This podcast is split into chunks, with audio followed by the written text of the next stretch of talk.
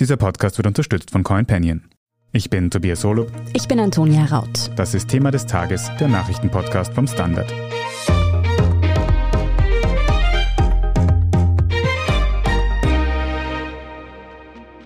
считаю необходимым принять уже давно назревшее решение. Russlands Präsident Wladimir Putin hat mit einer Rede gestern Montagabend die Welt in Aufruhr versetzt. Er hat die ostukrainischen Teilrepubliken Donetsk und Luhansk als unabhängig von der Ukraine anerkannt. Russisches Militär ist in die Gebiete entsandt worden. Der ukrainische Präsident Volodymyr Zelensky antwortet und spricht von einem russischen Angriff auf die Unabhängigkeit der Ukraine. Die USA und die NATO wollen der Ukraine bei einem russischen Einmarsch militärisch ja nicht zu Hilfe kommen. Stattdessen hat der Westen wirtschaftliche Sanktionen angekündigt. Ja, und über diese Sanktionen, wie sie Russlands Vormarsch stoppen sollen und wieso sie auch uns schaden könnten, darüber sprechen wir heute. Der Westen will nun also als Reaktion Sanktionen verhängen.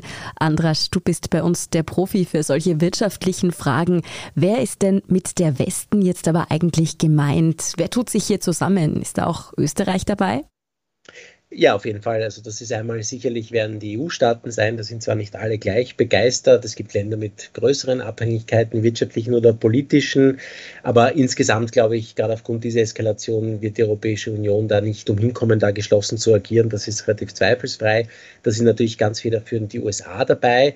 Aber es geht auch um eine Reihe anderer Länder. Als Russland auch die Krim annektiert hat 2014, ist das Land auch sehr breit davon sanktioniert worden. Da waren auch Kanada dabei, Australien, natürlich die Schweiz oder auch Norwegen und auch einige asiatische Länder wie Japan oder auch Taiwan. Also das ist eine recht breite Koalition, muss man sagen. Du hast es auch schon gesagt, es haben ja seit 2014 schon einige Sanktionen gegolten. Was hat denn da bis jetzt schon gegolten? Also es gibt eine Reihe von Sanktionen, die ich würde sagen eher symbolischer Natur sind, dennoch wichtig, wie zum Beispiel, dass Russland nicht mehr zu gemeinsamen Gipfeltreffen mit der EU eingeladen wird. Russland ist auch bei den Gipfeltreffen der größten acht Industrieländer nicht mehr dabei. Da gibt es eine Reihe von Maßnahmen, die sicher unangenehm sind, aber in der Wirkung wahrscheinlich auch nicht überschätzt werden sollten. Also es sind Dutzende Personen, zum Teil Russen, zum Teil Separatisten aus der Ukraine, die auf Sanktionslisten stehen, also mit denen keine Geschäfte gemacht werden können, deren Vermögen eingefroren werden, also die in irgendeiner Form mit der Abspaltung dieser separatistischen Gebiete zu tun hatten oder mit der Annexion der Krim. Da sind auch einige Unternehmen dabei, wie zum Beispiel lokale Banken. Das ist für diese Institutionen sicher unangenehm, aber das trifft jetzt die russische Wirtschaft nicht wahnsinnig hart. Unangenehmer sind sicher Begrenzungen, was betrifft die Investitionen. Also zum Beispiel es gelten Investitionsbeschränkungen in den russischen Öl- und Gassektor. Das ist natürlich gerade, wenn man modernisieren will, eine Volkswirtschaft sehr unangenehm. Die Amerikaner haben überhaupt schärfere Sanktionen. Die haben einige wirklich große und wichtige Unternehmen, einige große Gasunternehmen sanktioniert. Also mit denen dürfen Amerikaner keinerlei Geschäftsbeziehungen unterhalten. Diese Unternehmen sind von den Kreditmärkten ausgeschlossen. Und auch die EU hat noch so eine Zusatzliste von bestimmten russischen Unternehmen, die also keine Darlehen mehr bekommen können in Europa. Da gelten also schon einige Maßnahmen. Trotzdem werden die Schritte, die jetzt erwogen werden, nochmal einen drauflegen. Wie könnten denn die Sanktionen etwa aussehen, die jetzt beschlossen werden? Nun, es gibt mehrere Varianten. Also eine Variante ist, es wird weitergefahren mit solchen leichteren Sanktionen. Also zum Beispiel diese beiden Regionen im Osten des Landes, mit denen noch mehr Institutionen oder noch mehr Personen, mit denen die Geschäftsbeziehungen untersagt werden können. Und dann wird es natürlich schon interessanter, dass eine große Bereich, der auf dem Tisch liegt, sind natürlich die Sanktionen im Bereich des Finanz- und Bankensystems. Das ist zum Beispiel russische Banken da zusätzlich aufzunehmen, mit denen die Geschäfte untersagt werden. Es gibt die Möglichkeit der USA, das sind dann schon die wirklich schweren Geschütze, die zum Beispiel schon gegen den Iran angewendet worden sind. Also die USA können alle Dollargeschäfte zum Beispiel verbieten, russischen Banken oder russischen Unternehmen. Das wird zum Beispiel die Ein- und Ausfuhr von Waren massiv erschweren, weil eigentlich dann nicht nur amerikanische Firmen, sondern auch europäische Firmen keine Dollartransaktionen mehr durchführen könnten mit Russland. Sie müssten sonst Angst haben, dass in den USA Strafen drohen. Das geht bis dahin, dass es gibt ein System, das nennt sich SWIFT. Das ist ein eigentlich internationales System, mit dem die Banken gegenseitige Zahlungen abwickeln. Um auch sicher zu wissen, woher die Gelder kommen und wohin sie fließen. Es gibt auch andere Systeme, aber das ist das bei weitem wichtigste und das bei weitem bewährteste.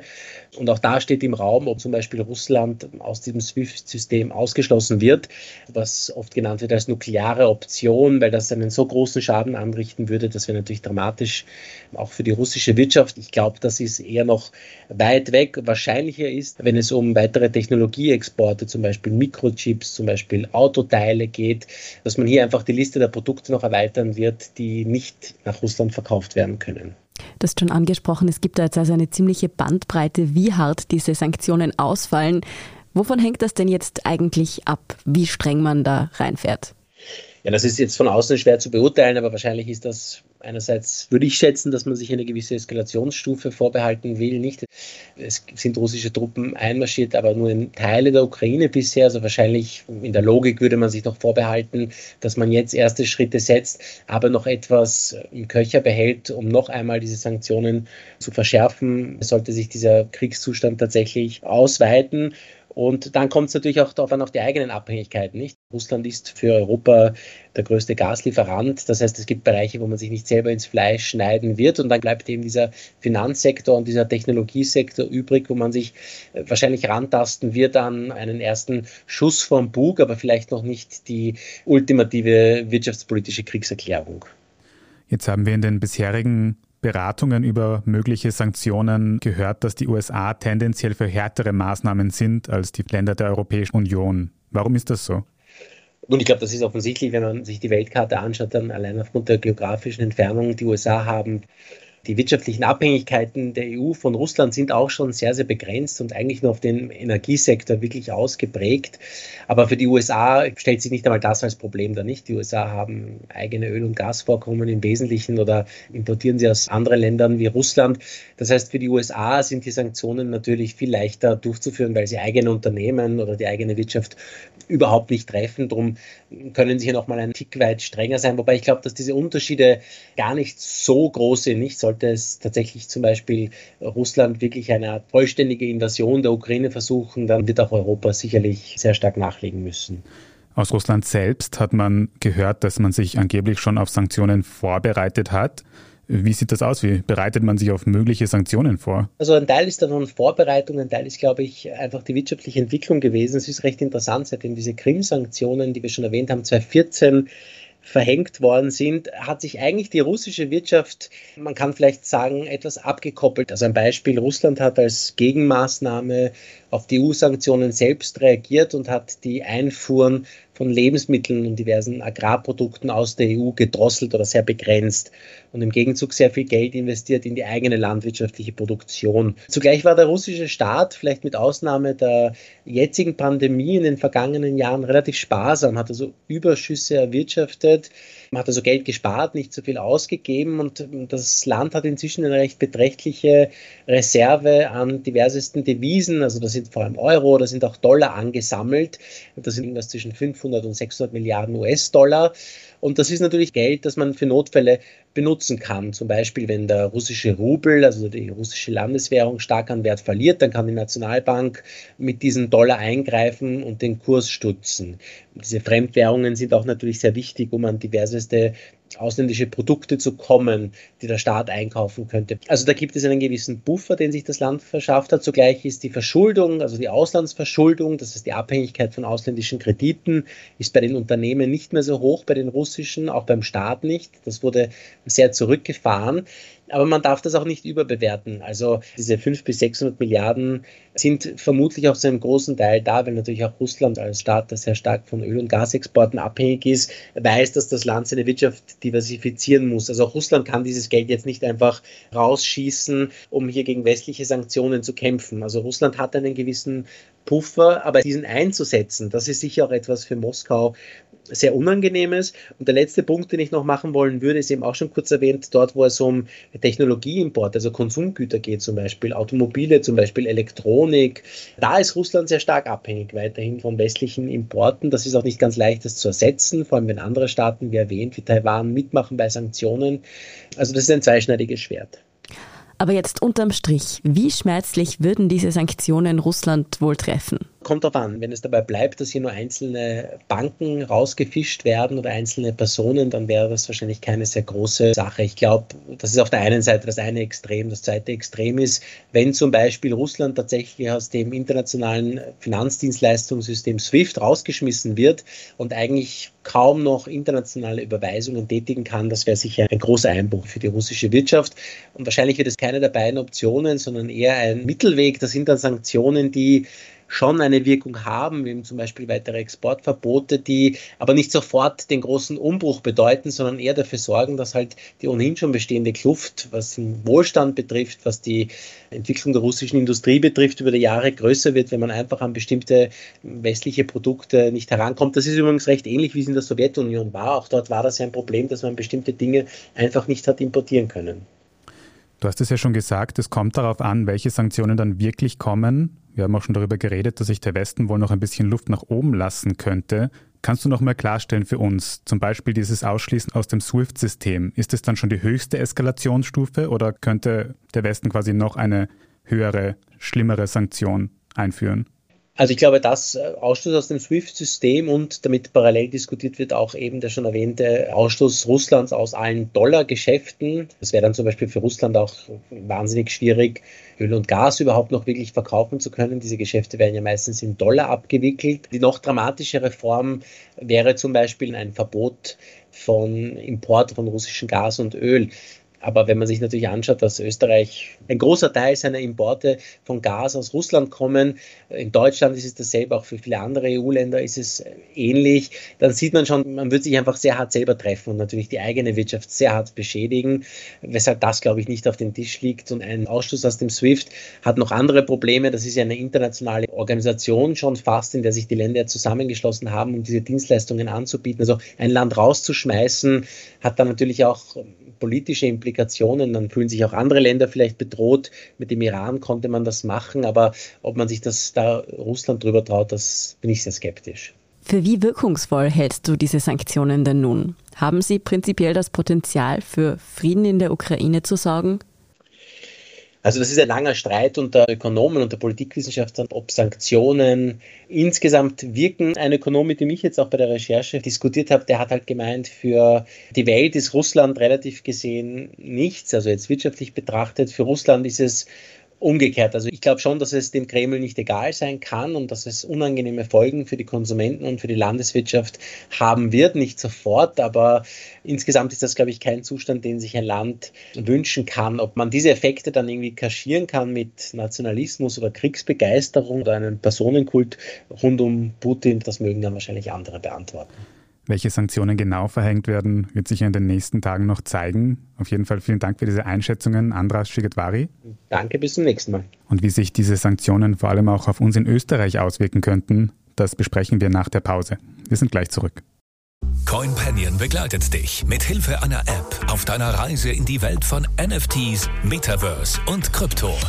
Mit CoinPanion investierst du automatisiert in smarte Portfolios statt in einzelne Assets. Starte jetzt mit nur 50 Euro und sichere dir mit dem Code THEMA20 einen Einzahlungsbonus von 20 Euro on top. Investiere heute noch in die Welt von morgen mit CoinPanion, deinem Kryptomanager.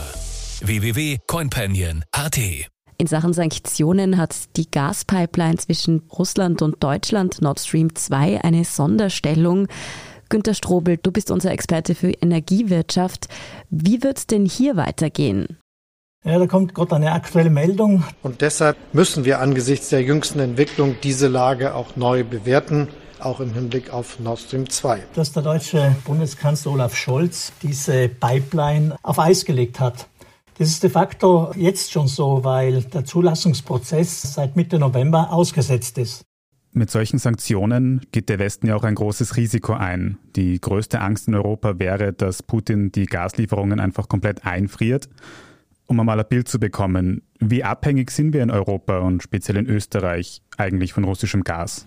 Ja, die Abhängigkeit Europas bei Gas, die ist schon enorm muss sich vorstellen, rund 40 Prozent der knapp 300 Milliarden Kubikmeter, die wir in Europa brauchen an Gas, die kommen derzeit aus Russland. In Österreich ist die Abhängigkeit noch um einiges größer. Wir beziehen etwa 80 Prozent unseres äh, Jahresbedarfs von etwa 9 Milliarden Kubikmeter aus Russland. Wobei wir damit noch gar nicht an der Spitze liegen. Es gibt Länder wie zum Beispiel Lettland oder Tschechien, die beziehen fast den gesamten Bedarf aus Russland. Und wie viel Gas haben wir denn im Moment noch eingelagert? Kämen wir damit über die kalten Monate? Ja, aktuell sind die Gasspeicher in Österreich zu knapp 20 Prozent gefüllt. Wobei zuletzt interessanterweise sogar wieder etwas eingespeichert worden ist. Also so Dezember herum, Anfang Jänner sind die Gasstände eigentlich kontinuierlich zurückgegangen, bedingt auch durch die kalte Witterung und den Bedarf von Gas aus diesen Speichern. Aber in den letzten Tagen ist es wieder ein bisschen mehr eingelagert worden. Und da kann man sagen, dass wir auch im Extremfall einer totalen Gasunterbrechung an und für sich recht gut noch durch diese Heizsaison kommen würden. Fragezeichen ist natürlich, äh, was passiert im Sommer? Im Sommer müssen die Gasspeicher wieder angefüllt werden, damit wir für den nächsten Winter was vorrätig haben. Zumindest in den kommenden Monaten sollten wir aber noch nicht im Kalten sitzen. Die nächste Frage ist aber, wie wird sich die Krise jetzt auf die Preise noch auswirken? Müssen wir mit steigenden Energiepreisen rechnen? Ja, wenn eines fix ist, dann wohl das. Beim Rohöl hat man es heute in der Früh schon gesehen. Da gab es einen deutlichen Anstieg der Notierungen. So ist zum Beispiel der Preis für die Nordseesorte Brent, die für Europa relevant ist, um fast 4 Prozent auf knapp 100 Dollar je Fass gestiegen. So hohe Notierungen haben wir zuletzt im September 2014 gehabt. Und was war damals? Mhm. Da ist die Annexion der Krim durch Russland passiert.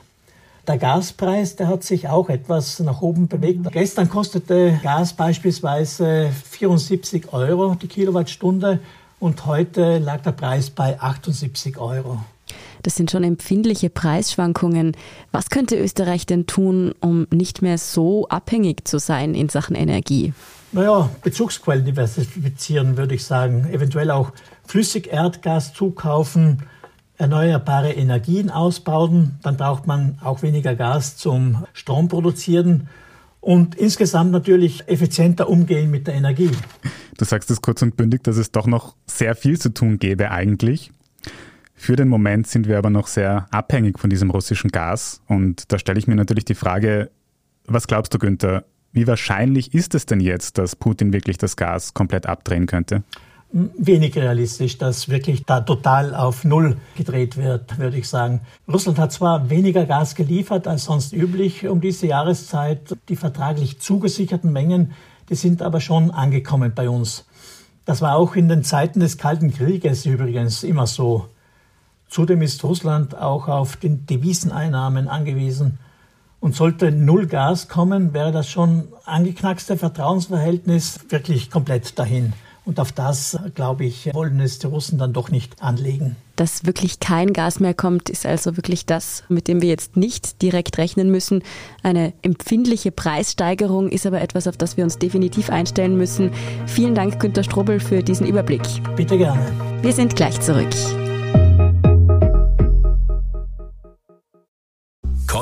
CoinPanion begleitet dich mit Hilfe einer App auf deiner Reise in die Welt von NFTs, Metaverse und Krypto. Mit CoinPanion investierst du automatisiert in smarte Portfolios statt in einzelne Assets. Starte jetzt mit nur 50 Euro und sichere dir mit dem Code THEMA20 einen Einzahlungsbonus von 20 Euro on top. Investiere heute noch in die Welt von morgen mit CoinPanion, deinem Kryptomanager. www.coinpanion.at Und hier ist, was Sie heute sonst noch wissen müssen. Erstens. Die Corona-Regeln an Schulen werden weiter entschärft, wie ÖVP-Bildungsminister Martin Polaschek mitteilt. Demnach soll es ab kommender Woche in Schulen keine gesonderten Absonderungsregeln mehr geben.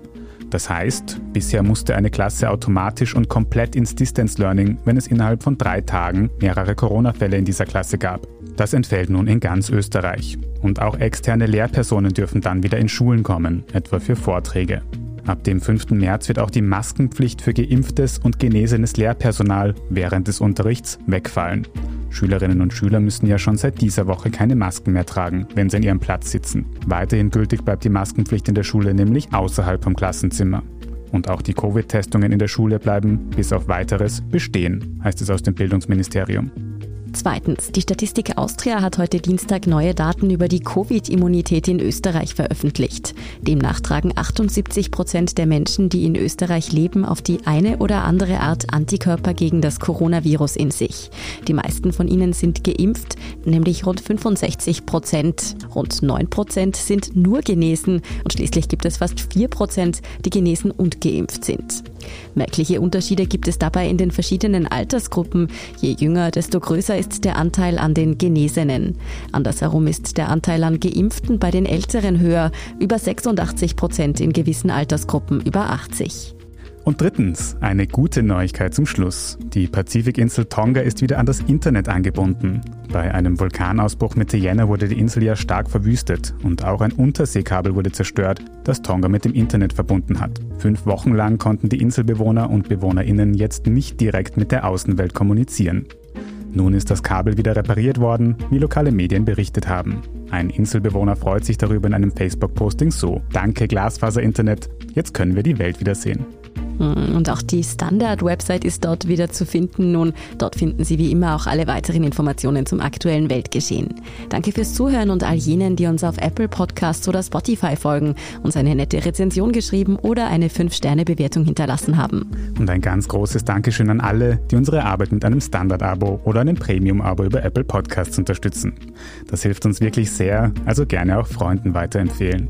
Verbesserungsvorschläge und Themenideen schicken Sie uns am besten an podcast.derstandard.at. Ich bin Antonia Raut. Ich bin Tobias Holub. Baba und bis zum nächsten Mal.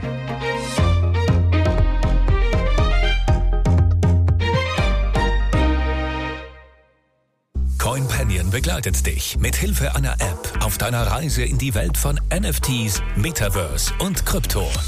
Mit CoinPanion investierst du automatisiert in smarte Portfolios statt in einzelne Assets. Starte jetzt mit nur 50 Euro und sichere dir mit dem Code THEMA20 einen Einzahlungsbonus von 20 Euro on top. Investiere heute noch in die Welt von morgen mit CoinPanion, deinem Kryptomanager. www.coinpanion.at